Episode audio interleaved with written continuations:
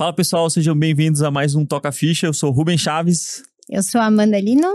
Boa, e hoje vai ser mais uma tocação de ficha. De, ah, mais uma tocação de ficha ginecológica. A gente está com a Amanda Lino aqui. Ela é médica formada pela Universidade Federal de São Paulo, né? Pela Unifesp, nossa querida e gloriosa Escola Paulista de Medicina. é especialista em ginecologia e obstetrícia pela Universidade Federal de São Paulo. É subespecialista em reprodução assistida pela, pela Unifesp também. Uh, tem título de especialista pela Febrasgo, uh, preceptora né, da, da residência de é, médica de ginecologia e obstetrícia do ambulatório de planejamento familiar da Universidade Federal de São Paulo founder é, do curso A Carreira Médica e founder também da Gava Clínica. Ela vai contar um pouco da história aqui, de como que ela construiu o consultório dela, que nasceu faz quanto tempo? Faz pouquinho tempo, né? 40 dias? 40 dias, né? Faz 40 dias que nasceu. Vai contar os percalços, uh, os, o, perrengues. os perrengues que tá passando aí e a perspectiva, né? De, de ter o próprio consultório, que acho que é muito legal. É isso. É, e host do podcast Café in Vitro, ela é podcaster também, igual a gente É, eu aqui. brinquei que nunca estive desse lado. Vamos ver como é que Boa, funciona. vai, essa é a sua primeira participação. Bom, seja muito bem-vinda, mano. Fico pô, bastante feliz e lis- lisonjeado com a sua presença. É, e, e uma coisa que, que me chamou a atenção aqui, que talvez a gente já, já conversou com algumas alunas e com algumas ginecologistas que vieram aqui, mas acho que a gente não teve ninguém do mercado da fertilidade especificamente, né, de reprodução humana. Ah, a gente fala que é, especialidade não define renda. Acho que é uma frase que a gente sempre fala aqui na, no MCP, no sentido de, se você for pegar lá, sei lá, dados epidemiológicos, vai ter lá, ah, o, o cirurgião plástico ganha tanto, não sei que. Aham. mas eu acho que isso não é algo que é uma realidade para quem empreende nas vias não tradicionais, né? Que vai para o Uhum. consultório particular e, e pensa em sair do, do, do tradicional, do modelo tradicional. Ah, como que foi é, você durante a, a, a especialidade, mesmo durante a residência, se encontrar nesse mercado da reprodução e, e como que isso acendeu uma chama de falar, pô, isso aqui que eu quero trabalhar pro resto da minha vida, acho que é isso que faz sentido, nesse, nesse furacão que é lá na Escola Paulista de tocar ficha, né? Aham. Plantão de obstetrícia, ginecologia e tudo que a GO pode proporcionar, assim, na vida do, dos ginecologistas aí do Brasil. Eu fiz um caminho um pouco diferente, eu acho, Ruben. Eu entrei na GO para Uhum. fazer reprodução. Então, assim, não foi durante a residência que eu descobri que eu queria fertilidade. Foi no quarto ano da faculdade Uhum. que eu descobri que esse era meu caminho, assim. Então, quando eu entrei na Já faculdade. logo do praticamente do internato ali, um. Exatamente. Porque eu era meio aquela interna julgadora, sabe? Sim. Então eu sabia que eu queria uma coisa clínica, eu sabia que eu queria consultório, isso era muito Aham. claro pra mim desde o começo da faculdade. Eu nunca me identifiquei muito com centro cirúrgico, então eu já tinha excluído todas as especialidades cirúrgicas Uhum. teoricamente. E eu falei, bom, quero consultório. Inicialmente eu queria endócrino, tinha feito liga de reumato, aquela coisa Uhum. bem clinicona. Falava, imagina, GO, o pessoal demora 20 minutos pra ler uma gaso, que absurdo, sabe? Bem interno assim. Até que eu comecei a ter contato com a reprodução. 20 Foram minutos ler uma gás. é, é muito. boa. eu falava, não, o que, que é isso? Jamais vou fazer ginecologia obstetrícia.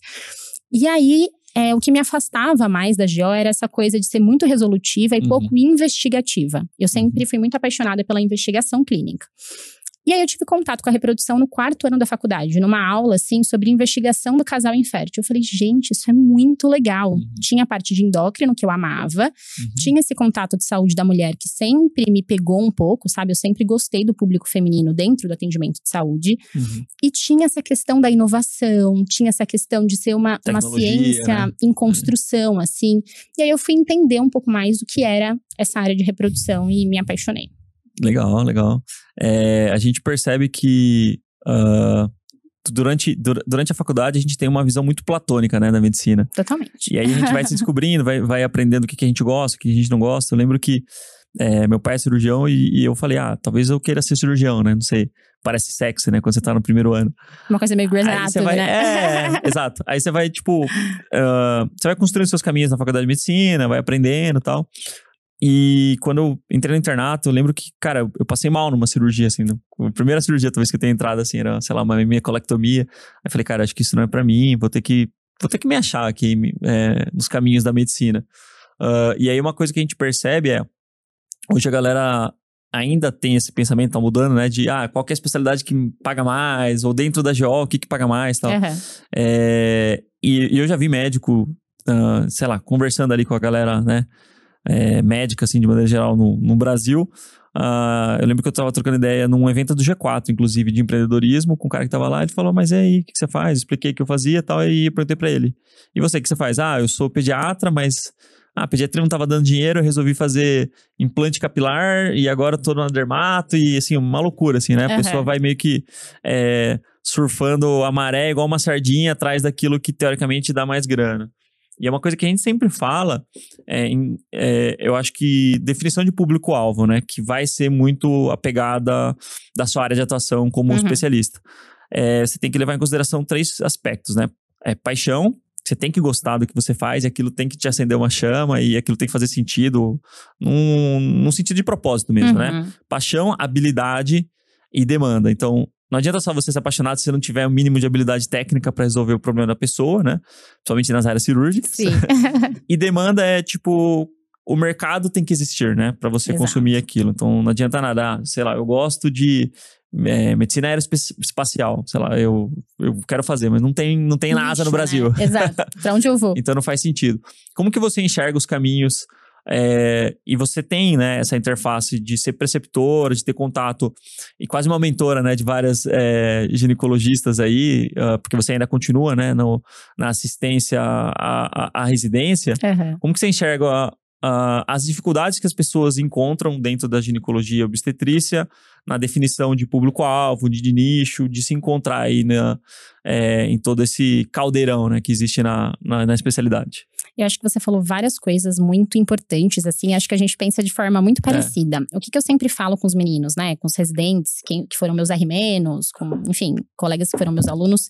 E eles sempre trazem esse questionamento. Como escolher a especialidade? Né? O pessoal olha a reprodução de longe, aquela coisa glamurosa, é. né? É a dermato da GO e não é bem assim. Uhum.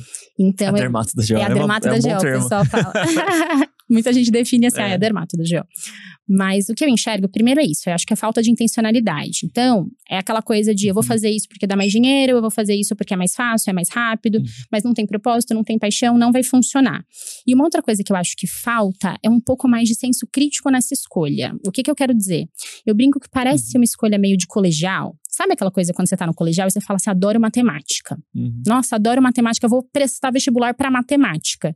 Você não vai passar o dia inteiro fazendo exercício na sua casa. É. Você vai ter que dar aula, montar aula, falar uhum. com o aluno, corrigir prova. Como que é o dia a dia daquela especialidade, é. sabe? Então, acho que falta isso um pouco. Eu tenho vários colegas, por exemplo, que fizeram anestésio. Uhum. E descobriram que odeiam da plantão. Qual que é a vida do anestesista? Ou que detestam o é. hospital por que, que você fez anestésio, entende? Tem que trabalhar com dor. Eu acho que, é, exatamente, a Tem pessoa vai fazer que tá dor. fazer esse ajuste de rota aí. exatamente, mas eu acho que falta um pouquinho falta. de um planejamento lá é. atrás, sabe? Então foi isso, quando eu escolhi tipo, fazer… teste vocacional, né? Exatamente, mas é isso mesmo que eu acho que é. falta, é. você se entender um pouco mais, né? É, dentro do, do, do, Carreira Médica, que é… Eu compartilho um pouco da minha história com os alunos, uhum. a gente fala muito sobre isso. Então assim, eu sei que a gente tem essa visão um pouco romantizada uhum. da medicina, do tipo, a minha vida é a medicina e tá tudo bem abrir mão de tudo. Mas conforme o tempo vai passando e a gente vai envelhecendo, uhum. outras prioridades vão chegando. Sim, com certeza. Então, assim, o quanto para você é importante dormir em casa. Uhum. Ah, nossa, eu detesto trabalhar à noite. O quanto para você é, tá tudo bem disponibilidade, você uhum. deixar seu celular com a paciente. São coisas que você tem que pensar, sabe? Sim. Antes de você escolher para que caminho você uhum. vai. Então, no backstage a gente estava conversando um pouquinho sobre a questão da obstetrícia. Uhum. É, eu sou apaixonada por obstetrícia. Eu amo fazer pré-natal, eu amo fazer parto. Mas cai muito a minha qualidade de vida. Eu detesto é. trabalhar à noite. É. E me deixa muito ansiosa essa disponibilidade, não saber é, como eu vou gerir ali a minha agenda. Então, Sim. assim, são coisas que você vai colocando na balança. Eu acho que isso tem que ser olhado antes da escolha, vai sabe? casamento e, putz, é será isso. que eu vou, não vou? Parece besteira, é. mas ao longo da vida isso vai trazendo muito impacto, Sim. né? Então, como você se vê daqui 10 anos, sabe? Como uhum. você quer a sua vida toda e não só o seu trabalho. É. Eu acho que isso importa na escolha e isso, falta, isso é interessante, vezes. porque a gente sempre fala Uh, dentro dos módulos do MCP, a gente tem um módulo que a gente fala sobre cultura, propósito e liderança, né?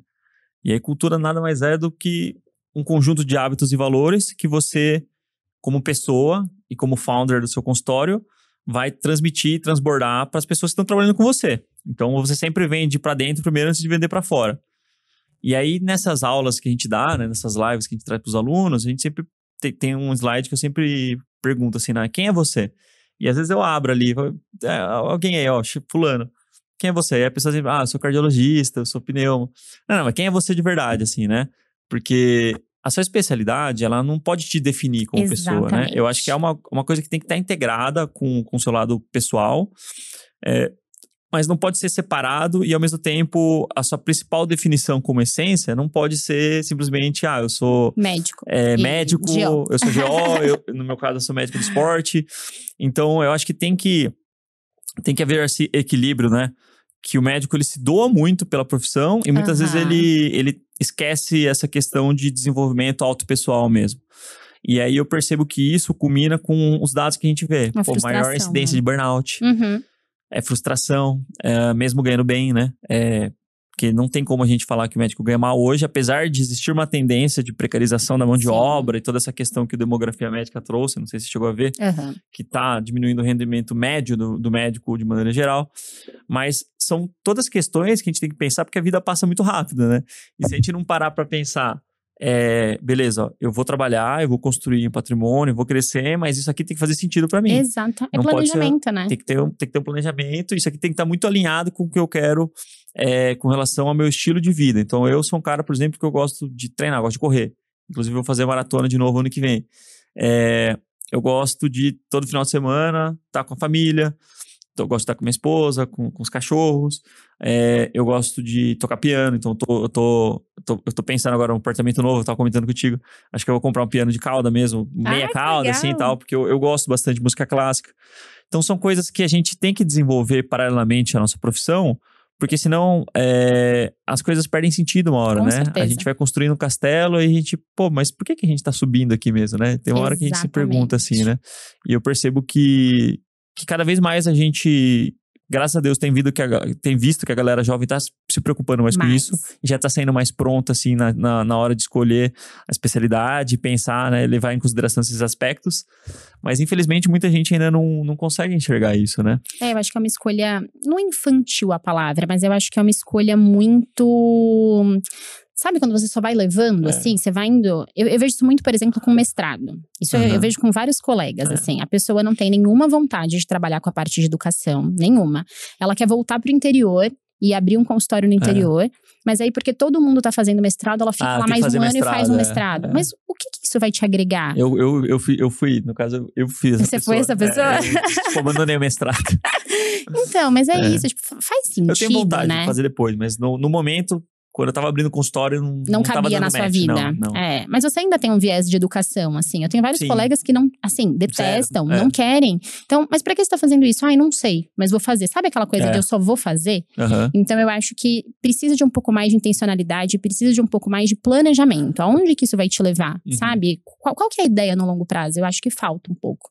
Então, eu acho que isso faz muita diferença, muita diferença. Uhum. Você saber aonde você quer chegar, sabe? Sim, sim, sim. Bastante, bastante. É, ter metas, né? é, daquilo que você quer ter na vida. Claro, a gente vai mudando, né? Eu percebo que às vezes é, é complicado, porque a gente forma muito cedo, eu acho, sabe? Eu Com formei com certeza. 23, 24 anos, cara. também. Você é criança, meu. Né? Tipo, Você não sabe nem quem você é direito, né? Você vai se é construindo direito no meio do tal. caminho. Então, isso é um pouco complicado também por conta disso. Mas aos poucos a gente vai. E por isso que é bom ter referências, né? Tipo, ter gente que já passou pela especialidade, que já passou por é, processo de construção de consultório, porque acho que isso muda um pouco a perspectiva, né? Mas conta um pouco pra gente é, como que foi essa. Esse caminho que te chegou a, a- a abrir o consultório particular, né? Eu sei que Uhum. você já, já, já vislumbrava trabalhar com fertilidade, era uma coisa que você gostava, né? Que você teve aquela aula que te abriu a mente para esse universo, né? É, da fertilização e, e, e pareceu um negócio que fez muito sentido para você, tanto que você hoje trabalha majoritariamente ou quase que exclusivamente com isso. Mas ah, nesse processo, ah, foi fácil, né? Você entender que era possível você montar seu próprio consultório, é, porque isso é uma dúvida bastante frequente, né? Dos, dos nossos alunos e até dos geólogos, assim, né? Pô, será que eu, eu devo ficar. Qual que é o certo, né? Tem que ficar cinco anos no coworking para depois Aham. abrir? Ou, ou posso já começar? É, como que foi essa construção na sua vida, assim? Legal. Eu tive uma experiência em vários cenários, assim. Uhum. Então, o consultório nasceu na minha vida de uma forma um pouco precoce. Porque o que aconteceu? Eu entrei na residência de GO e na época eu namorava, hoje meu marido, que já era GO. Ele tem uns três aninhos na frente. Então, eu vi um pouco. Qual é o nome do maridão mesmo? É, Luiz Felipe. Um salve aí pro Luizão. né? É. E aí eu, eu vi um pouco assim o cenário para frente, Uhum. sabe? Então quando eu entrei na residência, eu tinha uma expectativa de que essa noção de negócios, essa noção Uhum. de do consultório como uma empresa, eu ia aprender na residência, Uhum. doce ilusão, né? Coitado de nós. Então eu falei assim, ele tava se formando, eu tava entrando. E eu vi ele completamente perdido nesse cenário do que fazer no pós-residência. Eu falei, Uhum. gente, mas como assim? Eu achei que a gente ia aprender nesses três anos. Imagina, não sabia qual PJ abrir, É. como. Nada, nada, nada, nada. Zero conhecimento. Uhum. E isso já começou a me dar um pouco de desespero, do Angústia. tipo, meu Deus, já vi que eu não vou aprender aqui, onde eu vou aprender essas informações? Uhum. Então, já no R1, eu tentei estruturar um curso na época de consultório. Então, a ideia era trazer alguns chefes, algumas pessoas para falarem um pouquinho sobre as Que suas massa. experiências. E aí, a gente teve experiências de quem montou o consultório, de quem era uns chefes mais velhos de uma época diferente, de pessoas começando no coworking, que ainda era uma coisa um pouco. Todo mundo olhava com um pouco de restrição, sabe? É. Ah, isso não vai dar certo, imagina, atendendo um lugar que todo mundo atende, que É. horror, né? Tinha uma É, coisa assim no começo, não tinha? É, é porque, assim, a gente, a gente conversou recentemente, né, com, é, com várias pessoas, né? Tem os meninos que trabalham com a gente, que trabalham com a gente não, né, que estão dentro da mentoria, é, que é o Guilherme e o Igor, inclusive um salve pra eles. Eles têm o, a Alps, né, Aham. é, que inclusive eu estou me tornando sócio agora. Que legal. É, e é um modelo de negócio que é tipo assim: você é, facilita uma barreira muito grande para o médico começar o consultório particular, que é você fazer aquisição de um próprio consultório. É uma Uhum. baita barreira, né? Muito. E assim, não, não- talvez não existe certo e errado. Tem gente que já abriu direto da residência, pô, deu certo? E foi. Deu certo, mas não, não, não é. A realidade, a gente já viu casos também opostos, né? De gente que abriu, foi e se deu mal, assim. Então, existir uma solução compartilhável, eu acho que é legal. Inclusive, eu, eu indico a Alps porque, pô, é um baita. É, é uma baita experiência legal que eles proporcionam lá num consultório que, apesar de não ser seu, é um consultório que tem mais cara de seu, né? Personalizado. É mais né? personalizado. Então, tá tudo bem, né? Você dá um passo é, que eu costumo dizer que é o one step before ownership, né? Que é tipo um passinho ali antes de você ter a sua própria clínica, que você pode chamar de sua. E eu tive isso no consultório do meu chefe, que ele deixava eu atender lá e, tipo, ele nem me cobrava. Eu queria pagar, mas ele nunca me cobrava, assim.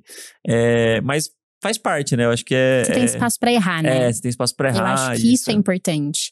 É. É, você começa com um risco muito menor. Aham. Então, acho que essa é a diferença de você começar. Ah, vou montar o meu consultório e vou começar no coworking, vou começar no consultório de um chefe. Então, assim, eu não sei você, mas eu errei É. Aham. muito no começo. Mas, assim, muito. Na parte financeira, na parte de gestão, na parte de captação. E foi super importante. Sim, Eu não teria conseguido abrir o consultório hoje da forma que foi se eu não tivesse passado sim. por essa fase, por essa transição, Nossa, assim. não é nada. Não tinha a menor noção. É, a gente olha dos trás mais fala, meu Deus, Acho que, o, o- acho que o primeiro módulo do MCP é os 10 erros que eu cometi no consultório. que legal. Aí eu vou falando. Quero ver depois. É muito engraçado, Com é tipo, certeza a gente tem uns métodos. É tipo, desde. é, gastei 5 mil reais com papelaria. Clássico, Não clássico. precisava, era a menor necessidade. até, tipo, ah, não sabia que existia o INPE pra eu consultar. Tipo, se eu podia registrar nome. É. Várias, várias coisas, assim, né? Então, mas eu, eu acho que você errar aos pouquinhos Uhum. num ambiente mais controlado te dá espaço pra você aprender, Sim. sabe? Então, eu acho que assim, começar num coworking, começar no consultório de um Uhum. chefe, começar, enfim, compartilhando com outros colegas, eu Sim. acho que é, é uma forma legal de você Sim. ter mais tempo e ter mais espaço Você meio pra- que faz o seu pra MVP construir. lá, né? Você faz o- Exatamente. Pra quem não sabe, né? O exatamente. MVP é o mínimo produto viável. Você testa ali a hipótese de que, embora o consultório seja uma coisa tradicional, né? Todo mundo sabe que na medicina é, é uma É coisa isso. muito óbvia, Aham. mas o consultório particular não é tão óbvio assim. Por quê? Porque é um modelo de negócio que tem que ser diferente. Porque ninguém vai Uhum. pagar por algo que vai encontrar Exatamente. no- facilmente no convênio e no SUS, que, que não necessariamente é ruim, mas geralmente é só diagnóstico e tratamento. Não tem a experiência, é, não tem a, a, a previsibilidade né, da- de como que vai ser a sua jornada. Então, tudo isso que a gente fala é, é criar o diferencial competitivo, né? E aí, como que você enxerga é, nesse período de livance, de começar a atender seus primeiros pacientes, como que foi essa captação inicial? Porque a galera tem bastante dúvida sobre isso Aham. também. Então, aí, o que, o que aconteceu nesse meio do caminho, assim? Eu tava no R1, Uhum. e no R1 é aquela já na Rio fase... você tava pensando nisso já. Não, totalmente. Esse curso surgiu no R1, e no R1 eu via meu marido pensando assim, E e, você agora que eu vou curso, fazer? né? Aham. Que legal. Você já, já tinha essa questão de empreendedora já, né? Já, eu já tinha um histórico, né? Eu já tinha tido Acho empresa durante a uma vez, né? faculdade. Você teve durante a faculdade, uma ou, tipo, startup, muito novinha. é. aham, aos 17 anos. E É. também foi uma puta de uma experiência pra mim, assim. Aham. Então eu já cheguei com um olhar um pouco mais o que está acontecendo, Sim. achei que seria diferente. E comecei a entender o que, que era um coworking, comecei a Uhum. ver a possibilidade, o que, que tinha de oportunidades ali no mercado. E uma coisa que passava pela minha cabeça era assim: eu estava no R1, e o tradicional dentro da residência de GO é você começar a dar plantão de GO, Uhum. pelo menos na minha, na minha época é muito velho, né? Mas na minha época era assim, é no final da R1. Então, Tá. se você tivesse, assim, amigos e contatos de pessoas mais velhas, o tradicional era você começar a se inserir nos plantões Uhum. já de ginecologia obstetrícia no finzinho do R1 para R2. E eu pensava, bom, na minha cabeça não fazia sentido eu poder dar plantão de GO, né, um cenário de urgência, de emergência e urgência, com coisas que eu nunca tinha visto. Por que eu não podia abrir um consultório? Eu olhava vários amigos que tinham só se formado e foram trabalhar em unidade básica e Uhum. faziam pré-natal, faziam contracepção. Por que que eu, depois de um ano de especialidade, não podia atender no consultório? Uhum. E aí, no fim do R1, nunca vou esquecer, eu subia Domingo de Moraes, lá. Aham. A Livance ficava ali na Domingos, né? Na rua da escola. Subi, cheguei, "Oi, tudo bem? Como é que faz pra abrir um consultório? E aí, eu lembro que tava começando, assim, a, a unidade. É. E abri. No final do R1, Legal. comecinho do Foi R2. 2017, 2018, por aí, Foi. né? É. E assim, na época, isso foi um, um horror, né? Como assim uma R1 abrindo consultório? É. E eu não abri consultório como GO, óbvio. É, eu como abri como médico, é, médica, exatamente. Mas na minha cabeça. Pode, viu, pessoal? O pessoal. Exato, é, muita Se- gente tem se dúvida. você- Se você é formado como médico, você não pode. Sim, titular de uma especialidade que você Exato. não tem, né? É, isso, isso é proibido. Mas você pode ajudar muitas pessoas sendo médico. E a minha mentalidade era essa, Exato. poxa, quan- quantos colegas a gente não tem que não fizeram residência e foram trabalhar, por exemplo, em unidade Uhum. básica e atendem contracepção, pré-natal de baixo risco e ajudam as pessoas Ajudam, né? e fazem um ótimo trabalho, Sim. né? Então eu falei, vou Se abrir. for bem informado, né? Se for uma faculdade boa, uma formação boa. E assim, a gente que eu já queria GO há bastante Uhum. tempo, já era uma área que eu já estudava, que eu já É. gostava, e depois de um ano de especialidade, eu falei, vou começar. Aham. Então, isso na época foi um pouco estranho, assim, as pessoas estranharam muito. Abrir o consultório no R1 era um absurdo, né? Teoricamente, É. você tinha que terminar a R2, subespecialidade. eu comecei. É, Que também já era um absurdo, né? é. Dentro das nossas residências. É, não era muito comum. Mas eu comecei atendendo minha mãe, minha É. irmã, minhas É, mas assim tias, começa. minhas amigas. Então eu brinco que por muito As linos. tempo eu paguei pras linos, Aham. porque era isso, né? Você pagava pra trabalhar Sim, ali os sim. minutinhos Lógico. e você não cobrava de É. ninguém. Mas foi super importante, assim, É. essa fase. Sim, sim. As empresas são assim, é, a gente fala. é, geralmente você tem uma hipótese de que você quer resolver um problema que não está sendo bem resolvido, né? Dinâmica Uma de mercado é ali. assim, é uma dor. E aí você testa com pessoas próximas, ou você consegue ali um, um público que está disposto a pagar um, valor bem menor do que de fato vale aquele produto, para você coletar os seus, seus, seus primeiros é, os seus primeiros feedbacks, né? Ah, beleza, foi legal, mas tipo senti falta de uma secretária ou o atendimento foi demorado, ou é, demorou, sei lá, uma semana para entregar a nota fiscal. Então você vai aprendendo com isso, ah, e consultório é muito. é, claro, existe uma ciência por trás disso que a gente compilou aqui dentro do MCP, né, que é a ciência do empre- empreendedorismo aplicada ao consultório, Legal. mas são questões que você vai vendo no dia a dia, você vai aprimorando. E por isso que você precisa ouvir o paciente. E não só do ponto de vista de, de é, dores que ele tem com relação ao diagnóstico.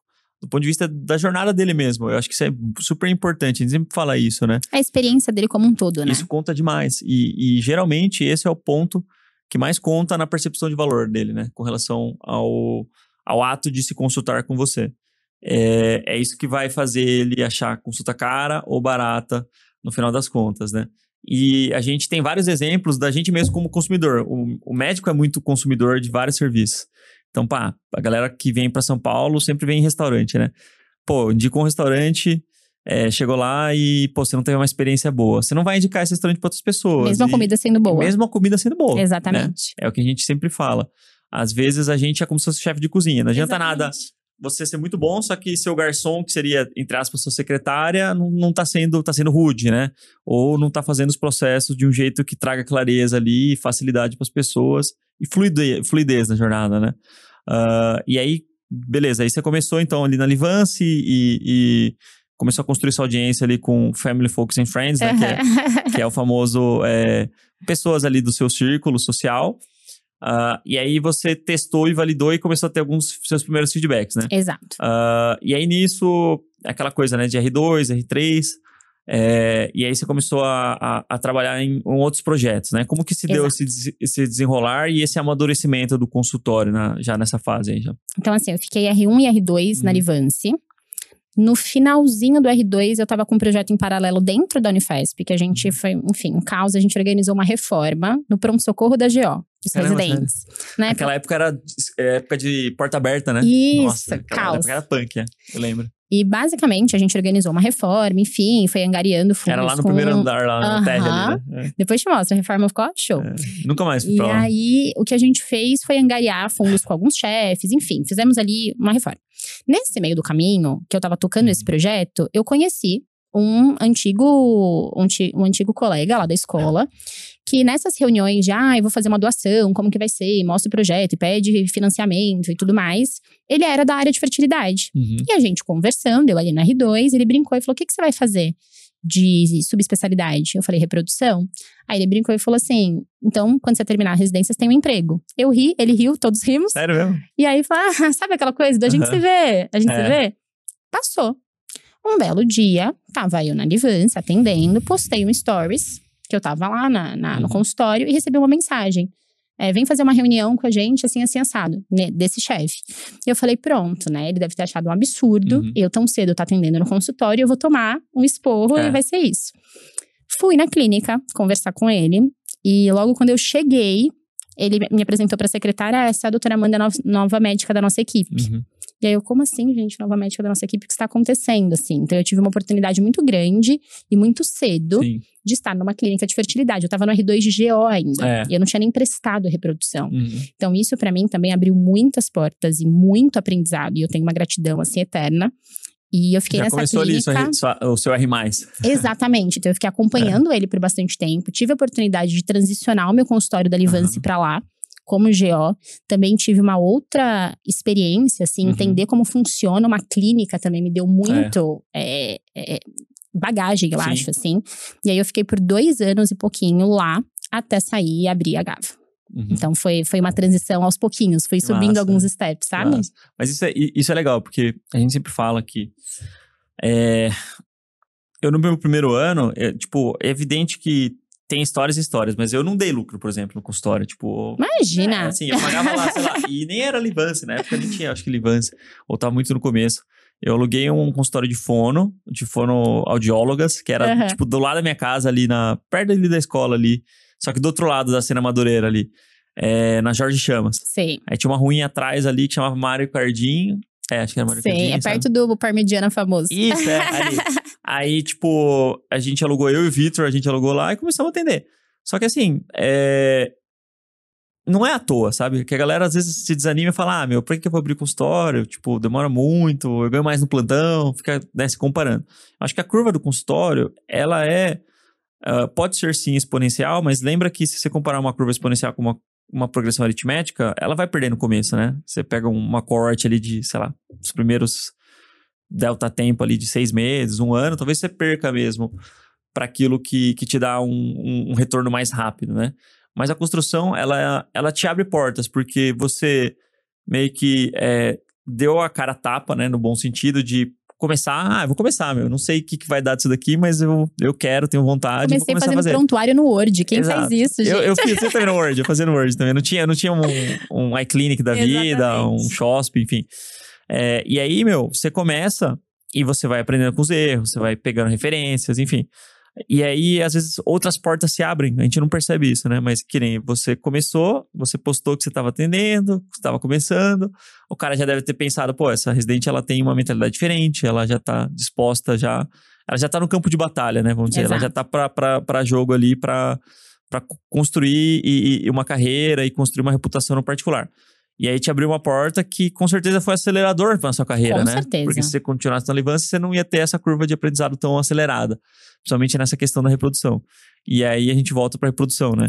Uh, como que você enxerga isso daí de... Às vezes o médico fica muito... Putz, será que eu tomo a decisão ou não vou? Vou esperar o cenário 100% perfeito, né? Que é utópico, não existe, né? A gente sabe que. Você diz pra sair Não, ou pra- pra entrar? Pra avançar nas etapas, né, do que te levam até a construção do consultório. Porque muitas vezes é você começar num coworking, depois você vai abrir uma outra porta e aí você vai abrindo. Como que você enxerga isso de, é, de ter essa coragem mesmo e de tomar esse, é, esse, é, esse processo de tomada de decisão? Eu acho que você tem que estar disposto a correr riscos, assim. Eu vejo muita. A gente, como médico, a gente tem uma, uma sorte, digamos Uhum. assim, que você tem espaço pra errar. Em que sentido? Ah, eu fui e deu errado. A gente não passa fome, né, Rubem, É. como médico. Então isso é diferente de Ainda outras não. profissões, ainda não. Então a gente tem que aproveitar. É. Eu falo que empreender, em, em todos os sentidos, né? Eu, eu costumo falar muito isso pros alunos. Na minha visão, empreender é um comportamento, não é Uhum. só abrir uma empresa. Você não Sim. precisa abrir um CNPJ para ser um empreendedor. É a forma Uhum. como você enxerga as coisas. Sim. Então, assim, começar um negócio novo, dar um passo, poxa, a gente tem um uma super possibilidade de Uhum. errar. Ah, e deu errado, dá três, quatro plantões, entendeu? Sim. Você não vai morrer de fome. Sim. Então-. Você tem um paraquedas, né? Exatamente. Então a Paraquedas. gente tem essa oportunidade que eu acho que a gente não pode deixar pra lá. Uhum. Então acho que primeiro é isso, assumir o risco e entender que ele não é tão grande assim, Sim. é, porque a gente tem essas possibilidades. E a segunda coisa que eu vejo também é aquilo de você olhar onde você quer chegar. Então, a Livance, eu tinha clareza de que eu não ia ficar ali pra sempre, Uhum. porque eu queria oferecer uma experiência diferente na jornada do meu paciente. Então, eu sabia que era um step, mas um step pra onde, né? Aham. Até então eu não tinha dimensão que eu queria abrir o meu próprio negócio, minha própria clínica. Eu sempre soube que eu ia empreender em outras áreas da Aham. saúde, mas não necessariamente na assistência, assim. Então, inicialmente, a minha meta era isso, eu conseguia entrar em uma grande clínica. Então, quando surgiu É. essa oportunidade, minha primeira meta eu tinha batido, né? Sim. É. Entrei numa grande clínica. E naquela época eu tava muito focada em aprender, assim, Uhum. em consumir o máximo de informação, de aprendizado, de vivência de consultório. Então eu falo que mais do que aprender a parte técnica de reprodução, lá dentro eu aprendi muito sobre experiência do paciente, sobre Uhum. gestão de pessoas, que eu acho que é uma coisa muito importante. Então eu enxerguei mesmo como uma escola, sabe? Sim. E foi o que foi pra mim. Sim, sim, legal. É, é legal, né? Esses passos intermediários que a gente dá são fundamentais para a construção, porque a gente vai criando bagagem, a gente vai entendendo que o paciente não paga só pela capacidade técnica, porque a gente tem essa, essa sensação, né? Ah, eu formei, eu vou fazer mestrado, doutorado, porque o paciente vai olhar meu diploma, eu vou o diploma na parede, e isso é- até foi um- uma certa verdade, talvez na década de 90, 2000 ali, Mas não é mais. mas não é mais, né? As pessoas não tomam decisão baseadas é, no seu diploma. E eu, eu sempre brinco aqui, eu sempre falo isso. As nossas tias, elas iam nos médicos na década de 2000, 90, elas não entendiam nada que o médico falava. O médico falava uma linguagem super complicada, né? Falava quase como se estivesse apresentando no seminário, só que elas achavam bonita, né? Aham. O cara, tipo, sofisticado, né? Fala difícil, não entendo. E, tipo, ah, toma a receita, faz isso, e elas nem questionavam. E era um, um padrão de consumo. Hoje, o, o padrão de consumo mudou. Hoje Com a gente está na era do consumidor 4.0. É um cara que é muito empoderado de informação, é um cara que está muito conectado, né? é, do ponto de vista digital. Então, ele tem acesso rápido à informação, ele vai analisar os diferentes players, ele vai dar uma googada, do mesmo jeito que a gente, para escolher restaurante, a gente olha lá a nota no Google Rating, as pessoas também vão olhar quando forem passar com a gente, vão olhar essa questão de validação social. Então, tudo isso é uma construção que a gente vai adquirindo é, ao longo do tempo, e se a gente não se expor aos pouquinhos, né, em doses pequenas, e for aumentando isso daí, é, acaba que a gente não tem essa curva de aprendizado e fica travado, né? Fica Exato. travado as coisas não evoluem. E você deu o exemplo do restaurante, É. e eu acho que vale o contrário também, né? Porque é isso, você foi num restaurante incrível, que a comida é maravilhosa, o serviço foi ruim, você não É. volta. Mas quantos restaurantes você vai hoje, sempre, que a né? comida nem é. É. tudo isso, mas você adora o garçom, você gosta daquela mesinha que É. você sempre senta. Então, Ou assim. tem um, tem um, um processo que é muito característico, né? Exatamente. Sabe que, qual que é o restaurante que é assim? É o Outback. É, Não é incrível. Outback não, não é. Tipo assim, a comida não é nada demais, assim, com todo respeito. todo, Espero né? que o dono do Outback esteja ouvindo isso, acho que não. Mas assim, ó, a comida não é nada demais. Mas a galera vai porque a galera entende que na fila é, vai servir aquele chopp com aquela Aham, taça congelada, não sei o quê, com a cebolinha, não sei o quê. E, E, aí, vem um tipo, pãozinho. tem pãozinho. E a energia do, do, do Aham. garçom é um cara jovem. Alguém vai cantar parabéns. Vão em cantar parabéns. então, eu acho que e tudo isso é uma construção é, de uma narrativa que entra no imaginário popular e a galera acaba consumindo aquilo. Gera um indicando. desejo, né? Gera um desejo, exato. E muitas vezes, e isso é um mecanismo, eu não sei se você acompanha o conteúdo do MCP, né? Acho que alguma coisa. Claro. a gente brinca com, com os picaretas, né? Na medicina, porque tem toda, Aham. toda a área, tem, né? O cara do cinto brega. Muitas vezes é o que o cara do cinto brega faz. Ele constrói toda uma experiência e ele manda bem nisso, às vezes. Aham. É, E e ele tem o seu mérito né? nisso, Isso é. falar, tem que reconhecer. Tem que reconhecer que o cara tá mandando bem nisso. A, a questão de ele tá entregando uma boa medicina ou não, aí é uma questão delicada, que a, gente realmente é contra você querer vender alguma coisa sem você você, ter é. o know-how, sem você ter a, a base técnica, né? E, e vender, às vezes, até terapias duvidosas e coisas que Sim. não têm evidência científica. Mas o fato é que o, a construção do consultório particular passa muito por você adicionar essas camadas de experiência, você mapear os touch points, os pontos de contato, é, desde o momento da chegada no estacionamento até o momento que a pessoa sobe, é, é servido café, ou, ou sei lá, que nem no, no sul, tem um aluno nosso, Diego Selmini, ele, ele falou, ah, tem café, mas ninguém usa. Eu falei, meu, o que, que a galera gosta? É a mate. Então serve o mate, coloca um- um- uma chaleira e coloca folha, é, a erva de mate. E, pô, bombou o negócio, tipo, Funcionou todo mundo super. curtiu pra caramba, assim. É, então, assim, são coisas que a gente vai vendo, tendo leitura dos padrões de consumo, dentre os interesses em comum do seu público-alvo. É, e aí tem uma coisa que eu queria entrar aqui no ponto que eu acho que é interessante na, na nossa tocação de ficha, que tá bem legal, que é a questão de conexão emocional, né, com a mulher. E eu acho que a GO tem muitos caminhos pra gente construir essa conexão. Com. Ainda mais no momento é, delicado, né, da vida da mulher que a gente fala, e da família como um todo, porque isso faz parte também, né? É, que é, pô, desejo de ter filho, e, e agora, será que é o momento? Será que não é? E às vezes a gente tem essa impressão de que os nossos chefes, pelo menos eu tenho essa impressão, né? Não falando mal de nenhum chefe, mas eram muito secos, né? Não, não tinha esse acolhimento.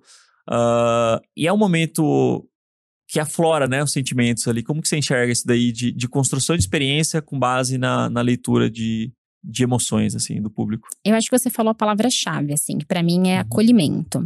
E quando eu falo acolhimento, o pessoal fala que, ai, dentro da fertilidade, É. né, existe essa questão da maternidade compulsória, de não, mas como assim você não quer ser mãe? Você tem Uhum. É. que ser mãe. Então, assim, eu acho que primeiro é acolher aquela mulher na sua, nos seus dilemas, Aham. sabe? Não é uma decisão fácil, né, Rubem? é.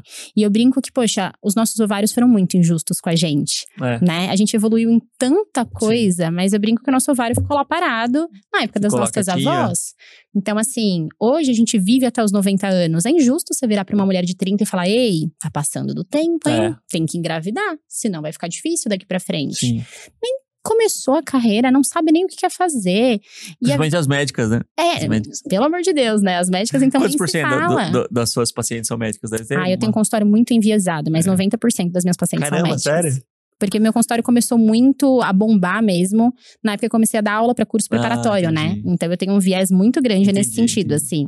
Então as minhas pacientes são médicas em Bastante sua maioria, médicas, é. é, ou familiares de médicos. E é difícil você, você ter uma médica que é médica especialista já super consolidada na carreira com 27 anos, né? Imagina, imagina. Não então, isso, né? assim, É. tá entrando na residência, tá terminando a residência. E a gente sabe que a curva de aprendizado é grande. Sim. Então, assim, acho que primeiro é isso. Acolher que você não tem que estar decidida naquele Sim. momento, sabe? Do tipo, vamos lá. Você meio que faz assim, é, fazendo é, uma ponte aqui com a, com a Mari Mariana, que é, que é a nossa Minha amiga. amigona aqui, é a mentora agora do, do programa do ICP aqui da GO. É, ela evita ao máximo, né, que as pacientes engravidem e você ajuda elas agora no momento que elas precisam. né? Exatamente. É. eu brinco que são pontos diferentes de uma mesma jornada, pra, né? pra Mari Mariana. Beijo, amiga. então, são pontos diferentes de uma mesma jornada, né? E muitas Aham. vezes essa mulher que quer evitar, ela quer ser mãe em algum momento. Sim. Então, assim, quais são as possibilidades que a gente tem pra oferecer? Então, primeiro, eu acho que é isso, acolher. E segundo, não julgar. Sim. Porque eu acho que esse assunto vem carregado de muito julgamento. Sabe? Às vezes aquela Uhum. mulher, ela não quer ser mãe, só que ela tem tanta vergonha de expor que ela não quer ser mãe, Uhum. pelo julgamento de como assim você não quer ser mãe? Todo mundo tem que querer ser mãe. Né? É. Será que todo mundo tem que querer ser mãe? É. Então, então é isso. Eu acho que assim, acolher, não julgar e mostrar as possibilidades. Assim, eu, eu deixo isso muito claro para as pacientes. Eu acho que quando a gente tem conhecimento, a gente tem autonomia. Então, uma vez que você sabe as possibilidades, Sim. toma suas decisões. A né? galera, a galera acha que ter bebê é comercial da Johnson, né? E não é, a gente sabe que a maternidade tem muitas facetas, né? tem. Então, assim, tem que ser uma decisão pensada. Eu brinco que nunca vai ser o melhor momento. Sim. Isso eu sempre falo para os pacientes. Não vai ter um momento ideal. Se É você igual estiver esperando. viu? Não exatamente, é... a- exatamente a mesma coisa, melhor comparação.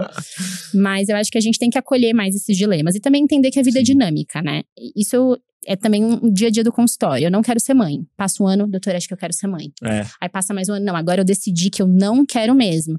Ai, não sei, acho que eu quero. Então, assim, quais são as possibilidades pra Uhum. gente poder tomar decisões mais dinâmicas a longo É. prazo? Então, eu acho que, que é isso, assim. Acho que Sim. acolher, não julgar Sim. e oferecer É. todas as possibilidades. Sim, sim. Ah, tem, mu- tem muitas coisas envolvidas, né? Em- nessa questão de fertilidade. Ai, é uma área muito E- apaixonante. Aquela é. que puxa a sardinha, né? Ai, é muito legal. Não, mas é legal. É legal. que, que nem eu e a Thaís agora a gente tá pretendendo, né? A gente vai se mudar para um apartamento maior. Eu tava falando com você ali, né? Aham. É, Nos bastidores. E, e é uma decisão que, que não é tão óbvia assim, né? Pô, ah, beleza, vamos, vamos, vamos querer ter agora. Mas e, e se a gente não conseguir, sei lá, em dois anos? A gente já vai estar com 36. Então, pô, será que já vale a pena não congelar? Tem uma série de fatores ali e não existe um fluxograma, né? Tipo, não é um. Não é uma diretriz da cardiologia, né? Que o cardiologista adora, né? Aham. Os Se fluxogramas tal. É, 32, exato, é. congele. Se 30. Não, Exato. não, é. Não tem, não tem um, um, um certo e errado, assim, né, Exatamente. preto e branco, assim. Exatamente. É algo que você tem que saber navegar até num ponto de vista de feeling, de dinâmica familiar, de perfil psicológico. E, e cada vez mais, na verdade, o consultório é assim. E eu acho que um- um- uma grande diferença de médicos bem-sucedidos no consultório particular em qualquer área é você ter essa leitura psicológica do paciente. Com certeza. Porque eu já peguei, por exemplo, paciente. Eu trato hoje lesão, né? No consultório, eu faço a parte de ultrassom, de acompanhamento follow-up de lesões musculares, de tendinopatias. Triatleta se machucando frequentemente, assim, ó, recorrente, assim, pá, pá, se machucando. Mas aí, meu, o que que tá acontecendo? Tá, como você tá feliz? Você tá bem? Ah, e, e aí, tipo, você vê que o cara claramente ele, ele quer fazer um Ironman, mas não quer, sabe? Tipo assim, meio que o esporte se tornou uma obrigação pra ele ali. E às vezes eu percebo que a galera assume compromissos ah, no esporte que, que não tem necessidade, sabe? Aham. Você não precisa se matar e fazer uma maratona em um ano pra parecer bem sucedido, pra postar no Instagram. Você, pode fazer uma prova de 10k bem feita, você tá pode construir bem. isso, daí tá tudo bem. Ou você pode, sei lá, jogar futebol só com seus amigos de domingo. É, desde que você tenha uma rotina que você esteja é, se beneficiando do esporte, do exercício físico, né? Porque no final das contas, é, essa é a importância pro atleta amador. Sim. A não ser que você for atleta profissional, que aí é uma outra história, né? Que você ganha pra isso, enfim. Aí você vai ter um estresse porque é trabalho. né? É justo. porque é trabalho. Igual qualquer trabalho. Mas eu vejo que é, tem vários casos de alunos, co- conversando com os alunos, que quando eles entram num CERN, que não é só tipo, ah, me fala seu sintoma, que eu te falo que você tem e, e acabou a consulta.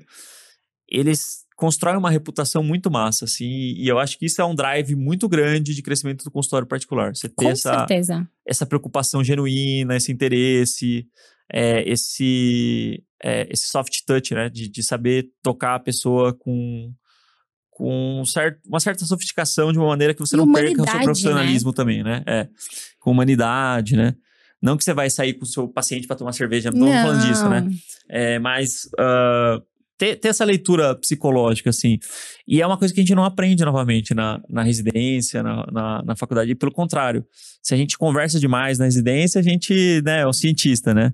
Tá fazendo ciência aqui no Exato, ambulatório, sai fora, né? Exatamente. vamos, vamos, vamos. Vamos tocar. É, como que você vê esse, esse aspecto mais é, biopsicodinâmico aí da, da coisa? Pra mim, é o mais determinante É. do consultório particular. Vou te dar um exemplo de hoje, assim. A gente tá na fase de abertura do consultório, né? Temos 40 dias. E a gente tá nessa fase de coletando muitos feedbacks, É. assim.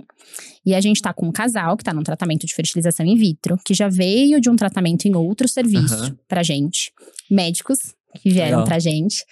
E eles estão indo agora pra coleta esse final de semana. E a gente tava conversando, enfim, a gerente médica que cuida da clínica tava coletando alguns feedbacks, Uhum. tentando entender o que, como que foi pra eles essa jornada na clínica. E de tudo que a gente fez, assim, vários pontos que a gente mexeu, críticos de decisões técnicas que a gente Aham. modificou, coisas importantes que vão ser determinantes para o resultado. Mas para eles, a maior percepção de valor foram duas coisas. Primeiro, responder o celular, responder Uhum. mensagem. E segundo, ter uma previsibilidade de quanto seria a coleta. Tá. Então, assim, no outro serviço. Eles são médicos, né? São médicos, É. então para eles, o que que causava dor e sofrimento?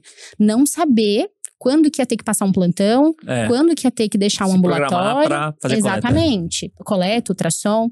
E a gente mapeou que isso era um ponto de dor para o nosso Uhum. público, porque a Sim. maioria do nosso público é médico. Então, desde o momento que o paciente chega, ele recebe um planejamento terapêutico. No dia que ele começa o tratamento, ele já sabe todos os dias de ultrassom e uma possibilidade de coleta. Olha, prova é um evento biológico, a gente Uhum. não tem como garantir, mas provavelmente sua coleta vai cair entre o dia tal e o dia tal. Uhum. Uma coisa assim, ridícula, né? Dentro de- da complexidade do Sim, tratamento sim. é uma besteira, Sim. mas para eles aquilo foi Aquilo foi determinante. é. Então, assim, a gente se. E, e quando a gente fala que a gente se preocupa demais com a parte técnica, não é dizendo que não tem que se preocupar, né? Eu acho que essa é a questão. Não é que a gente tá Uhum. dizendo que você tem que ser o charlatão do cinto Não, brega. Não é sobre isso. A parte técnica é muito importante, mas não é o que agrega Da valor bolsa pro seu brega. O pessoal falando paciente. que, que as mulheres, o homem é do cinto brega, é da bolsa brega. Ai, meu Deus, será que eu tô lá? Tô. Não, mas é, é, pô, é interessante isso. Porque a gente se preocupa muito, né? É, Por exemplo, a gente. Por que a gente paga um hotel mais caro do que o outro? Exato, exatamente. Pela, pela preocupação que as pessoas têm com a gente, né? Exatamente. E, e a experiência, a, galera confunde, acho que é champanhe, né? Ah, não, vou abrir champanhe aqui. Eu sempre falo isso. É, e, cara, não é necessariamente. Não é. Exatamente. Geralmente não é, porque isso aí é só um over-deliver, é um elemento a mais ali. Mas não adianta nada, isso aí é a cereja do bolo. Se você não faz o básico bem feito, é, Não sustenta, né? não sustenta. E aí é trazer clareza na jornada. Isso, eu, garanto que se você que está ouvindo começar a praticar o hábito de ter uma leitura da jornada, quais são os pontos importantes para o seu paciente, né? Igual a Amanda falou, ah, o ponto importante do meu paciente é saber quando vai, vai ser a coleta, ter uma previsibilidade e estar em contato com a gente para alinhar essa data. Se você não consegue dar uma disponibilidade mínima para ele, você já começa a aparecer com convênio com o SUS, porque é o que acontece, né? Você não Sim. tem previsão, ah, quanto que tempo vai demorar para fazer a ressonância? Ah, Ah, não, não sei, pode demorar um mês ou um ano. Exato. Então você começa a. Por mais que você tenha um mármore lá na sua recepção, você tenha a secretária, Exatamente. é, os processos estão todos bagunçados, igual é, infelizmente, né, nas vias tradicionais do Brasil. E, e é o que eu sempre falo: o mercado, ele, infelizmente, está nivelado ba- por baixo. Eu gostaria de estar falando aqui que não, que, pô, a galera manda bem. Mas não. é, e, e talvez até, tipo, sei lá, você compara com mercados. é, bem consolidados. E eu sempre dou o exemplo da Suíça. Na Suíça, meus tios moram lá, né? Tem alguns tios que moram lá.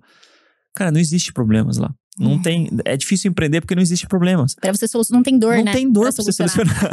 As pessoas ganham bem, os recursos são suficientes pro país, As coisas funcionam. as coisas funcionam. Tipo, você não precisa pagar um médico particular. Apesar que tem, tem médico particular, mas a maior parte das pessoas vai no médico, tipo, público mesmo. resolve, E né? resolve. E o cara tem tempo. E... Mas, assim, ah, só existe o, o mercado de consultório particular no Brasil, só existe porque é um efeito colateral da insuficiência dos mercados tradicionais. E também pela característica do nosso país. É um país, sei lá, de dimensões continentais, 200 Uhum. e tantos milhões de pessoas. É uma loucura, imagina você resolver o problema de saúde no Brasil não é fácil. E no mundo inteiro é um pouco assim, né? A Suíça talvez seja a exceção. Os Estados Unidos É. também sofrem esse problema aí, num grau menor talvez, mas sofre também. Não é fácil a saúde lá, mesmo sendo totalmente particular, né?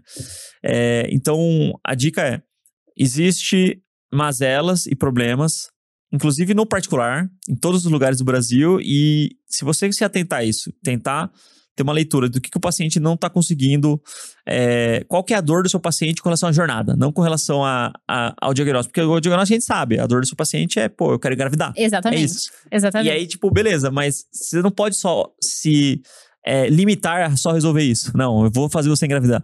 Você tem que se é, expandir as suas soluções para trazer muita clareza e, de preferência, uma experiência de ponta a ponta que seja muito fluida, que seja sem esforço. É isso que gera o valor e é isso que vai gerar a escassez do seu serviço. Você vai se diferenciar de todo o resto. Então, tudo que a gente traz aqui, né, e a tese que a gente sempre defende do MCP e o que eu construí também na Olimpo e continuo construindo, é muito baseado nisso. É a lei do mínimo esforço. Quanto menos esforço você gerar pro seu paciente, Isso mais feliz com ele vai ficar. certeza. Isso sem dúvida nenhuma, assim. Quanto mais você encurtar a jornada e mais você desfragmentar essa jornada Sim. do paciente, maior a percepção quanto de mais valor. você antecipar, né, os problemas. Hoje em dia, a coisa mais importante que a gente tem é tempo, né? Então, assim, é, isso eu vejo muito dentro do meu, público- do meu Sim. público, que é médico. Aham. Então, assim, não existe nada mais importante para esse público do que tempo. é. Então, tudo que você puder resolver para ele na jornada, Melhor. a percepção de valor é muito Sim. grande. Sim. E isso que você falou da questão da dor do paciente, Uhum. acho que foi isso que me fez tomar a decisão de abrir o consultório. Uhum. Porque eu comecei a, a perceber, assim, que a, que a área de reprodução assistida no Brasil hoje tinha tantas dores, mas tinha tanta coisa para poder mexer, é. sabe? Era um solo tão fértil, literalmente, uhum. que assim, Você não dava para Pegou, pegou.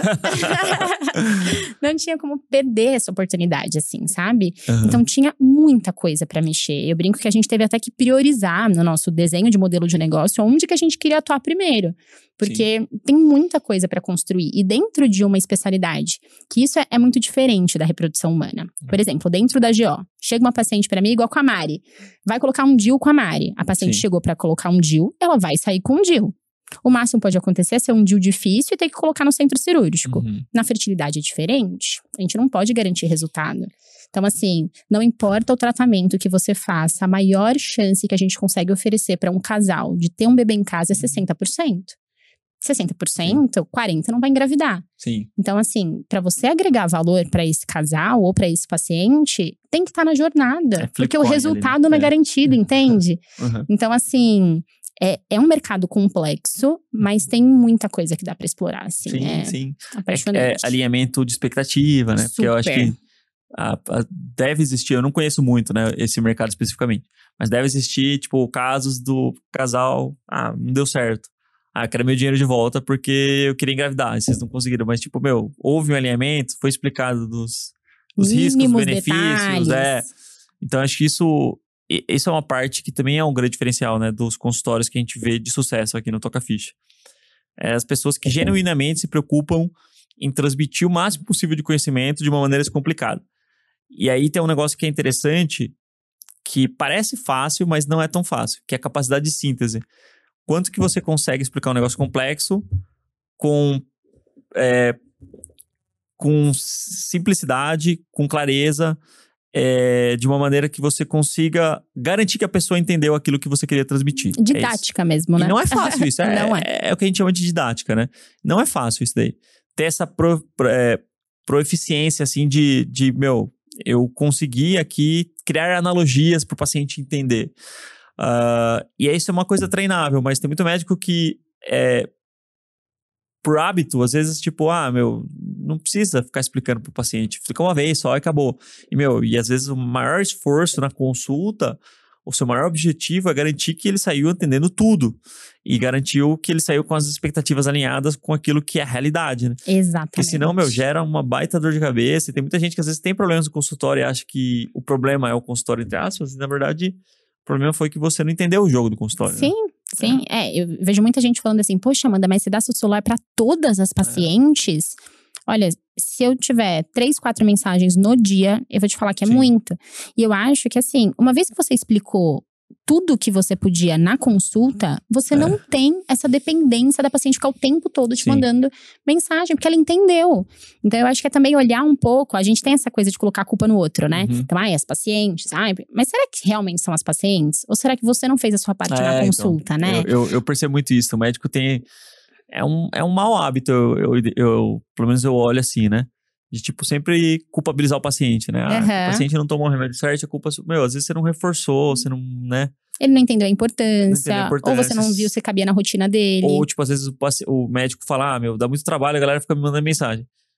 Você já pensou em organizar um documento pós-consulta pós para resumir essas informações? Porque isso já vai te diminuir o retrabalho, entendeu? E você já sabe o que eles vão perguntar. Você faz isso todos os dias, as perguntas Exato. são as mesmas. Então, assim, fez isso por uma semana, monta um documento, principais dúvidas. Eu, eu, faço isso para todo modelo de consulta. Então, congelamento Sim. de óvulos, eu já sei as dúvidas é, delas. Ou monta o PDF lá. Todas as pacientes. Eu, eu, e a Mar, a gente fala muito sobre isso também. Poxa, é. DIL, a gente já sabe o que elas vão perguntar no pós-DIL. Doutor, é normal não sangrar? Doutor, é normal sangrar? É normal se a gente colhe? E se ele sair do lugar? Quando... Então, assim, são as mesmas perguntas sempre. Sim. Então, poxa, sintetiza isso num documento, manda pro seu paciente. Isso Sim. agrega um super valor, sabe? Total. Então, eu acho que é isso. Enxergar esses problemas como uma oportunidade de resolver. Eu acho que isso faz diferença. Sim, isso faz diferença total. É, e conta um pouco pra gente como que tá sendo comprar sofá, decorar o consultório. Comprar sofá é maravilhoso, é. pagar o sofá já é diferente. Porque é, ter o próprio consultório é muito legal, né? Eu, eu lembro que a primeira parede que a gente derrubou lá no Olímpico, a gente pegou um conjunto comercial ali em Moema que era 60 metros, depois a gente aumentou para 120, agora foi para 190 e agora a gente tem o Itaim. Mas no comecinho ali, meu, é, você não tem noção de nada, nem de obra, né? Hoje, eu, hoje eu só vou tocar uma obra, eu tô feliz agora, porque isso foi um aprendizado com história que eu levei pra minha vida pessoal. Eu vou reformar o meu o, o apartamento que eu adquiri, né? É, e aí, tipo, vai ser do zero ali, né? A reforma. Então, eu não vou ser passado pra trás tão facilmente, assim, porque eu já, já criei uma carcaça de obra. Poxa, já. devia ter falado com você antes. Então, eu já sei, eu já sei como conduzir a, a, a galera ali, os peão ali. É, mas assim, tudo que envolve construir um, um business físico complexo igual uma clínica de reprodução, né? É, como que tá sendo isso? É, qual que é o racional disso daí, né? Se você falou, putz, eu vou juntar um tanto de montante de dinheiro, ou vou juntar tantos pacientes, se existia um racional ou não, ou se foi uma coisa mais de tipo, ó, acho que tá na hora mesmo, ou surgiu uma oportunidade, assim, pra cavalo branco passando. Eu acho que não, não surgiu uma oportunidade, É. mas eu acho que foi aquilo que eu te falei. Eu vi que existia uma oportunidade no mercado, não que tenha é surgido um grande momento, nossa, ganhei um Chegou à conclusão que dinheiro. existia uma lacuna ali que alguém precisava preencher. É. Gigantesca, gigantesca. E era uma lacuna muito óbvia pra mim, porque Uhum. assim, é, o universo da reprodução é muito específico, É. então vou dar uma pequena contextualizada. A maioria das clínicas, então assim, nenhum, nenhum Aham. tratamento de reprodução é coberto pelo convênio. Então todas as clínicas de reprodução trabalham basicamente dentro de um cenário particular. Sim.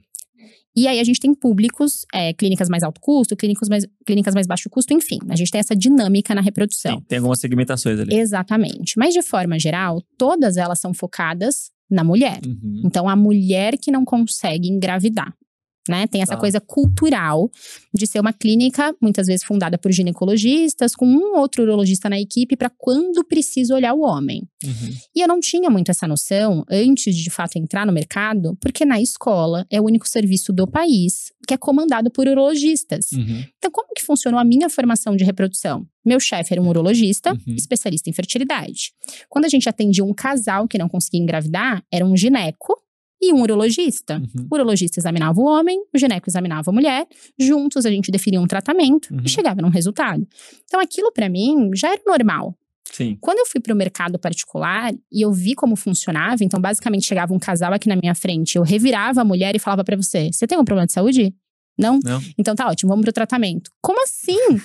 Então aquilo pra mim foi assim É. uma coisa muito chocante, eu diria. Sim, sim. E eu vi que no muitas particular isso, né? no particular, e pra muitas pessoas era chocante, mas ninguém queria muito romper essa Ou seja, barreira. todo mundo assumia que o homem é fértil, que ele Pediu dá um conta espermograma e, é, e, tá tudo bem, e falhou, revira a mulher, e falhou, revira a mulher, e É. dá uma vitamina pro homem no máximo, e é isso aí, de vez em quando encaminha pro urologista. Sim. Então, pra mim, isso já era um problema. Segundo problema, eu tava enxergando o quanto era uma dor para os pacientes, Sim. assim, a massificação do atendimento que Uhum. tem acontecido na reprodução. E eu falei, bom, peraí, não tem ninguém que faz um atendimento conjunto, igual a gente fazia ali na É. escola, na Unifesp, aqui do lado. Como Uhum. assim? E a gente começou a entender um pouco esse mercado. Sim. E viu que a gente podia mudar muito tanto a experiência do paciente como o resultado. O resultado. Então, Legal. assim, nasceu dessa necessidade mesmo. É aquilo que a gente falou, tem que ser genuíno. Sim. Não adianta, senão não vai pra frente. Então a gente acredita muito nesse modelo de atendimento, sabe? Sim. E aí comecei a pensar, bom, como é que vai funcionar? E no, no momento zero eu já entendi que o que ia fazer o negócio dar certo eram as pessoas. Uhum. Então comecei atrás de pessoas. Pessoas que eu sabia que tinham os mesmos propósitos, pessoas que tinham essa, essa verdade mesmo, de acreditar no que a gente ia fazer, Uhum. Sim, senão não claro. faria sentido. E essa questão de desfragmentar a jornada do paciente. Uhum. Então, muitas clínicas tinham esse olhar bem específico para fertilidade, mas se a paciente tem que operar, encaminha para alguém. aí Ah, ela se entendi. perde. Aí se- sei lá. Exatamente. Aí vai para alguém, alguém que não tem um olhar para fertilidade, Sim. aí piora o resultado. Então a gente desenhou essa jornada da paciente do início ao fim e trouxe toda para clínica. Claro, lógico. Então assim, lá hoje a gente faz o atendimento conjunto do casal. Aham. Gineco e Uro atendem ao mesmo tempo o casal, Ah, que legal. igual a gente faz na Unifesp. Que massa. Então eu brinco que não foi uma ideia nossa, É. é, é ideia da escola, galera da sempre escola foi aí. assim, exato. É, somos crias de lá, Aham. né? Eu brinco ferreamente. E a gente trouxe essa questão do atendimento conjunto, então todos os Uhum. casais passam por gineco e uro ao mesmo tempo. Legal. Isso faz com que a gente tenha um olhar integrado, que não fique aquela coisa faltando, sabe? Sim, Ai, depois sim. de três fertilizações descobriu que o problema É. era com ele. É. Sabe aquela coisa que a gente vê? Aí você fez um monte de exame. Desnecessário, Desnecessário, e aquela culpabilização da mulher, É. é uma questão cultural também, Sim. né? Enfim, e a gente viu essa lacuna no mercado, falamos, ou a gente faz agora, ou alguém, não é possível, alguém Sim. vai perceber que é um espaço, né? Uhum. Então acho que foi um pouco de- desse timing, dessa necessidade. É muito legal isso, porque na Olimpo foi um pouco assim também. A gente percebeu que o atleta amador era muito desassistido, assim, né? E. Eu só conheço vocês É. que fazem isso. É, então. tem outros players também que fazem, mas, tipo, do jeito que a gente faz, não, né? Então, o que a gente percebeu? O cara, ah, tem uma tendinite patelar, corre. Ele vai no ortopedista comum, barrigudinho e tal, aquela, aquele O perfil clássico. ortopedista clássico. Não, pare de treinar, toma aqui, ó, diclofenaco. E é isso. E é isso. Pô, você matou o sonho do cara, é, e às vezes até no particular é isso, viu? Você matou o sonho do cara, é, você não orientou o cara, você colocou o cara num risco cardiovascular altíssimo, porque ele vai, vai ficar sedentário agora, ele tava se exercitando. É, e aí, bah, vamos supor que o cara tem algum know-how de, de esporte e consiga orientar, não, você não precisa parar de treinar, você vai reduzir volume, mas você vai fazer físio, ultrassom é, e ondas de choque. Então, o cara chegou com um problema, você deu três problemas pra ele, né? E aí vai resolver. E aí né? a tal da, da, da jornada fragmentada que você falou. E aí vai resolver. Aí o cara tem que fazer três ligações, tem que achar tal. Então, quanto mais você traz, é, mapeia os problemas que tem na jornada do seu paciente, você consegue trazer essa solução in-house, mais você cria um, um modelo de negócio que tem mais valor. Porque você Pra vende ele e tempo. pra você, né? Porque você vende tempo. E a gente, a gente subestima o, o, o quanto que é valioso o tempo, né? E aí eu, eu acho que já dei, sei lá, umas 50 vezes esse exemplo aqui, mas aí é uma empresa que eu sou fã. A Amazon vende o quê? Ela vende tempo. Sim. Ela não vende nada muito especial. Porque ela revende coisa dos outros, Aham. ela tem, ela de vez em quando ela ela vê, ah, tá vendendo muita caneca, vou vender a minha caneca. Aí ela vai e faz, porque ela tem dados, ah, e ela faz questão de ter galpões logísticos que ela paga mais caro, mas que estão aqui em Cajamar, que faz com que chegue na sua casa na, na Bela Vista em, sei lá, é, menos de um dia. É tipo isso, você pede de manhã e chega à tarde. E a galera é, ainda valoriza muito as coisas com rapidez. Ainda Com mais na, na cultura que a gente tem hoje, né? E aí, o- uma entrevista que o Jeff Bezos deu recentemente, ele falou, cara, a gente olha muito... Pô, é legal falar de diferencial competitivo, que a gente tá falando até agora. Mas olha também para aquilo que não vai mudar daqui 10, 20, 30, 100 anos. As pessoas querem... Ele falou no caso dele, né? Que é varejo, né? Como é diferente de nosso. Querem pagar mais barato. Então, sempre que puder, as pessoas vão querer pagar mais barato. E querem que entregue mais rápido. Ninguém vai falar, não, eu quero... Esperar. Não, eu quero esperar. eu Hoje- prefiro esperar. Não, entrega daqui, sei lá, 30 dias. Ou resolve meu problema daqui 30 Vou dias. exercitar a paciência. Então, isso são coisas que sempre é, tem como a gente olhar todos os processos que tem dentro da nossa clínica e pensar como que a gente pode baratear custos e dar mais ace- acessibilidade a exames, a, a- a questões. Claro que a gente tem que ter nossa margem, existe um racional disso, né? Claro. Mas ah, se a solução, se o seu fornecedor te oferecer um negócio mais barato, você às vezes consegue ter mais penetração, Uhum. entendeu? Você consegue é, popularizar melhor uma solução. É igual o telefone. O telefone custava, sei lá, é, o telefone comum, quando surgiu o telefone, não o celular, tá? Era absurdo de cara. Na época, será Era um 800 dólares. Era um patrimônio. Era 800 dólares na década de 90, um telefone. 800 dólares hoje deve ser, sei lá, o que? Hoje 4 mil dólares. É tipo isso, era 20 mil reais, assim. Sim. Era muito caro. E era tipo herança, né? Ah, Ganhei Mas- um telefone. Aham. É, só que a tecnologia foi tornando o recurso, a, a- a matéria-prima para construir o telefone e a, lo- a logística para entregar né, os, nos canais de distribuição muito mais fácil. Então, ah, vende mais barato, mas hoje você tem mais. você- você- às vezes você tem a mesma marca, você tem mais distribuição. Você, você- consegue impactar mais gente. É, e, e essa questão do tempo, né? Que é, pô, por que, que eu vou ter um exame que às vezes não me dá tanto lucro? Porque você tá vendendo tempo, cara. Então, eu já, eu já pensei nisso no, quando a gente abriu a unidade de Itainha, tava te falando. A gente tem sauna e tem crioterapia, que faz parte ali do recovery, uma estratégia de recovery cientificamente comprovada, tá? É, e a gente tem um. A gente montou um, um espaço de fortalecimento e, e de academia mesmo ali. Que legal. Porque a gente percebeu que isso era uma dor também nos, no- nos nossos pacientes. Eles tinham uma taxa de recorrência de lesões muito altas depois de três meses que terminava a físio. E era justamente três meses, quando o cara tá aumentando o volume e tal. E geralmente é erro de treinamento. A gente falou, pô, vamos fazer aqui um, um step antes de soltar ele para o treinamento tradicional e logo depois da físio, que ele completou as, as etapas de reabilitação com o fisioterapeuta, porque a gente conduz ele de uma maneira mais segura para ele poder dar o estímulo que for necessário, independente de quão pesado for esse treino dele. Então, são coisas que dão lucro direto pra gente? Provavelmente não, né? O, o treino, o educador físico, a educação física, não é uma coisa tão lucrativa e, e, se a gente for querer lucrar de fato, a gente vai ter que competir com a Smart Fit, que não uhum, faz sentido, entendeu? Exatamente. Mas é legal porque a gente está criando um, um outro canal de aquisição e a gente mantém as pessoas rodando ali nos, uhum. nos, nas soluções da clínica. É muito o que vocês estão fazendo também, né? É, e aí, parabéns, né? Pelo, pela visão e pelo todo o carinho. Dá pra perceber que você, você, você tá bem feliz aí com o projeto. E, e um abraço pros seus sócios aí que Sim, também devem estar tá super felizes estamos, e provavelmente vão ouvir também estamos. esse episódio. Com certeza, com é, certeza. Inclusive a Bárbara, né? A Bárbara também conheço. Nossa é, amiga, super querida. sócia maravilhosa. Um salve aí, Bárbara. Legal. É, pô, baita tocação difícil. Agradeço aí sua presença, Amanda. É, qual que seria a sua prescrição aqui, já indo para os finalmente, antes da gente encerrar? É, para os médicos que estão se formando agora, para os ginecologistas, obstetras e para os médicos especialistas de maneira geral que estão ouvindo a gente agora, uh, em termos de, pô, tô começando agora a minha carreira, o que, que eu vou fazer da minha vida com um diploma de especialista na mão, RQE na mão? Eu acho que primeiro se respeitar. Uhum. Eu acho se ouvir bastante é. aquilo que a gente conversou, entender quem você é, além do médico especialista que você acabou é. de se formar. Autoconhecimento, eu, né? Exatamente. Eu acho que ter mais intencionalidade é. nas escolhas.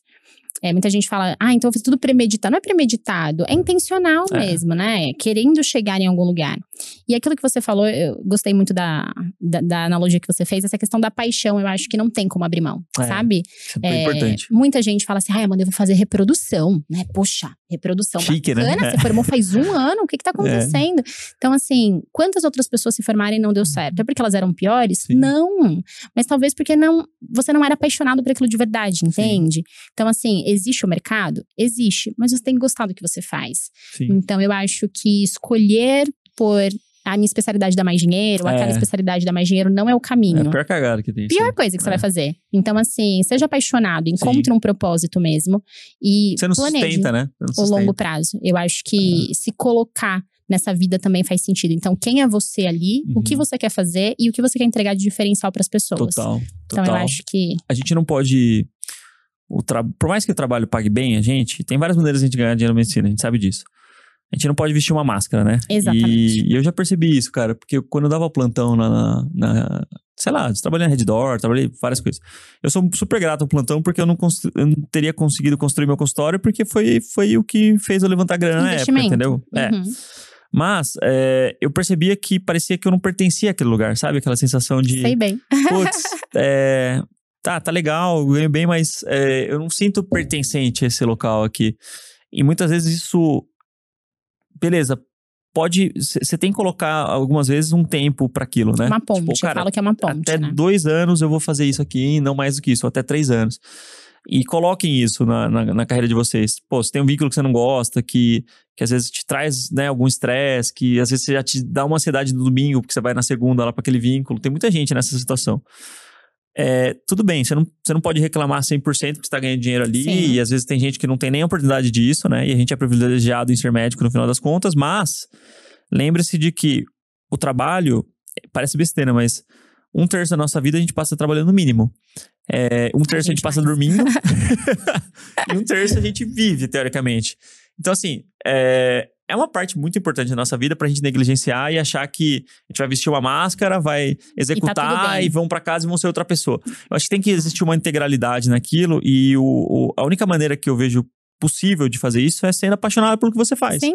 Gostando de fato do que você faz, se sentindo realizado, se sentindo satisfeito, vendo a transformação na vida das pessoas, recebendo os feedbacks. E eu consigo ver isso em você. É, eu, eu sou muito apaixonado no que eu faço também e vejo em todos os médicos empreendedores que vêm aqui e contam a história, né? É, de, de, construção de, de consultório, de carreira, que o elemento da paixão é uma coisa que inevitavelmente tem que existir, senão não, não rola. Não adianta ah, de dinheiro, grana, é uma consequência daquilo que você tá, tá trazendo para a sociedade no final das contas. Com certeza. É, e, e, e, proporcionalmente se torna maior quanto melhor você é naquilo e quanto mais pessoas você consegue atingir, né? Quanto mais poder de escala você tem. E aí que entra essa questão de gestão, né? A gestão é nada mais é do que você conseguir é, beleza, eu sou bom nisso, será que eu consigo fazer isso uma estrutura maior para mais pessoas, que talvez não dependa só de mim. Que é o desafio, né? É o desafio, é, exato. Que é o que eu tô tentando fazer um pouco. Imagino que daqui a, daqui a um tempo vocês vão querer se coçar e talvez Aham. pensar em, em- em ter também outras unidades e, e- expandir, né? Uma coisa que é boa e que traz uma solução muito boa para as pessoas. Com certeza. É, valeu. É, só deixa o seu. Amanda, deixa. Primeiro, obrigado é, de coração. Acho que foi, foi bem legal aqui. Eu Tô, agradeço. tô bastante tocado aí com essa história. É, deixa o seu, ah, o seu Instagram, tanto da Legal. clínica, né? O pessoal te encontrar aí nas redes sociais. Bacana. Então, quem quiser conhecer um pouquinho mais da Gava, arroba Gava Clínica, com dois Vs. Vocês encontram a gente em todas as redes.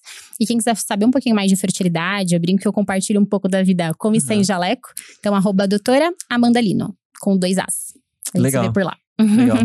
Obrigado, viu, pessoal? Não esqueçam de seguir a gente, né, no Spotify. Toda quinta a gente vai ao ar, tá?